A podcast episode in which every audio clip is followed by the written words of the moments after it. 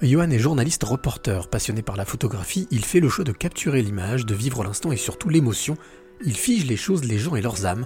C'est la rencontre inspirante du jour. Je m'appelle Johan Aubois, j'ai 43 ans, je suis euh, journaliste, euh, reporter à l'équipe depuis 15 euh, ans maintenant et auparavant j'avais été pigiste pendant, quelques années où j'avais un petit peu baroudé partout dans le monde pour différents magazines comme Le Monde, Télérama ou Chouria Magazine. Ouest France, euh, avant donc de, basculer euh, sur un poste de, titulaire à, l'équipe. Alors, Johan, je crois que ta passion, reporter, journaliste, mais aussi photographe Oui, exact. C'est une, une passion en fait née euh, un peu tardivement, contrairement à d'autres. J'ai pas de, dans ma famille de, gens de, proches de l'image.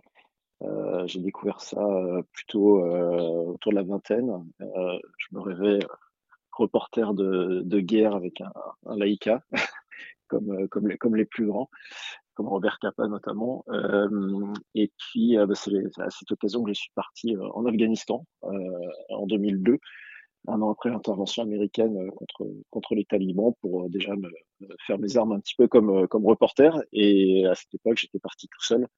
Euh, et je proposais aux journaux textes et, photos. Donc, je débutais vraiment la photo à, à ce moment-là.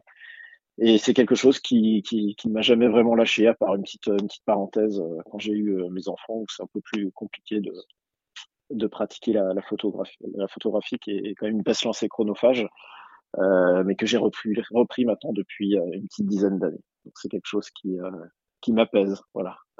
Qu'est-ce qui a fait que tu es passé de, de on va dire, de, de l'information écrite ou parlée ou, ou mouvante à quelque chose d'arrêté? En fait, c'est la même, euh, c'est la même fonction. On écrit, on raconte, on relate. Euh, la, photographie a un côté euh, évidemment un petit peu instantané, euh, qui fige les choses. Et je trouve que lorsque c'est bien fait, notamment sur, les portraits, c'est assez bizarre, mais l'image peut révéler un petit peu les, les, les, âmes des gens photographiés. alors qu'à l'écrit, c'est peut-être plus compliqué de, de, de retransmettre ça, euh, surtout qu'à l'occasion de portraits, on appelle euh, des proches, parfois des, des gens aussi euh, un peu, un peu adverses. Euh, et forcément, les, les, les, les commentaires sont, euh, sont un peu biaisés par, par le, le jugement qu'on peut, qu'on peut avoir. Alors que la photo, je trouve, vraiment sur les portraits notamment, fige, fige les, les, les, gens, fige un petit peu leur âme. et c'est très souvent juste. Après, dans le reportage, c'est peut-être plus, plus compliqué de, euh, on peut faire dire n'importe quoi aussi à une image. On pourrait me reprocher ça de hors contexte. Je pense à notamment des photos de guerre. On ne sait jamais qui est vraiment l'agresseur, qui est vraiment l'agressé, qui est la victime, qui est le tueur. Donc euh, hors contexte, une image peut aussi être peut être assez dangereuse. Mais je trouve que la, fonction euh, de presse écrite, de presse photo est un peu la même, c'est-à-dire raconter raconter des histoires, raconter les gens. Tu parlais tout à l'heure de l'Afghanistan qui a été ta première destination. Je suppose que lors de ces reportages photos, tu as fait euh, de belles rencontres, y compris professionnelles.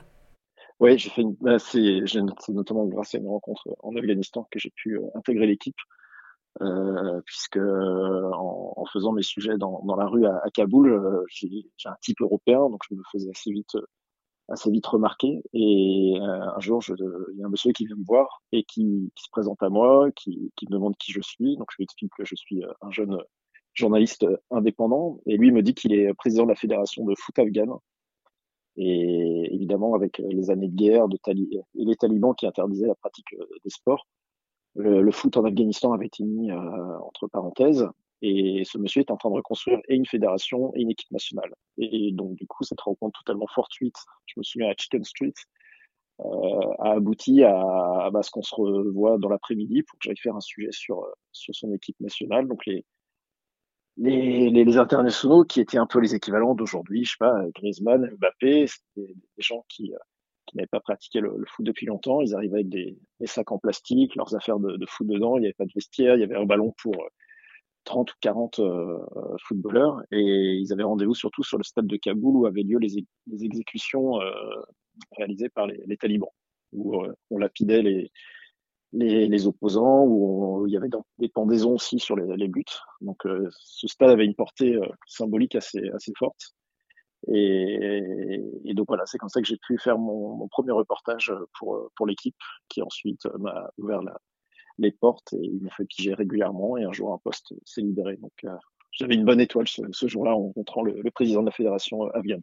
Quand, quand, tu, quand tu as le, droit sur, le doigt sur le déclencheur pardon, et que tu es dans le moment de prendre la photo, dans l'instant, quelle est l'émotion qui te traverse? Ah, Je fais très attention à bien vivre l'émotion justement. Euh, ça peut être tentant de d'être juste dans le, choix de capter l'image, de faire une très très belle image et de pas vivre l'émotion qu'on peut ressentir. ça peut être parfois euh, quelque chose d'assez classique hein, qu'on connaît tous euh, devant un paysage, un coucher de soleil. Et vous savez, parfois on se cache un peu derrière nos, appareils, on filme tout, on prend tout en photo et on vit pas les, instants. Donc je, je, fais toujours un petit peu attention. Alors j'essaie de pas rater l'image, mais je prends aussi le temps de, de vivre cette émotion, en tout cas de l'appréhender, de la digérer et puis de la savourer surtout. Euh, mais cette émotion, elle est, elle est, assez particulière, surtout quand on, au moment où on appuie sur le bouton, on se dit cette photo, elle est bonne. Alors, on se trompe parfois, mais plutôt, plutôt, euh, la plupart du temps, je, je, je pense qu'au moment où j'appuie, je, me dis elle est bonne, elle est vraiment bonne. Et c'est quelque chose d'assez, euh, d'assez jouissif, faut être, faut être honnête. Alors Johan, j'ai envie de te demander quelle est la, clé que tu aimerais euh, donner ou transmettre à celle ou celui qui t'écoute maintenant? Il faut être attentif aux, gens, aux rencontres qu'on peut faire, parce que parce que j'ai souvent tendance à dire que je suis né sous une bonne étoile, mais peut-être que ce monsieur que je rencontre dans, la rue, qui est président de la, la Fédé afghane, euh, si je fais pas, c'est lui qui vient à moi, mais si je, si ça m'intéresse pas, si euh, je suis pas ouvert, si je, j'ai pas envie de lui parler, bah je passe à côté de, de plein de choses. Donc euh, voilà, être attentif à, ce que les gens peuvent, nous, apporter et puis surtout ce qu'on peut leur, donner en retour. C'est, ça. Et puis ça revient finalement à ce qu'on, qu'on disait au, tout début, les, les, les beaux portraits, c'est, des des, des, moments qu'on capte, c'est des âmes qu'on capte, et ben, on peut pas faire de belles photos si, si on n'aime pas les gens.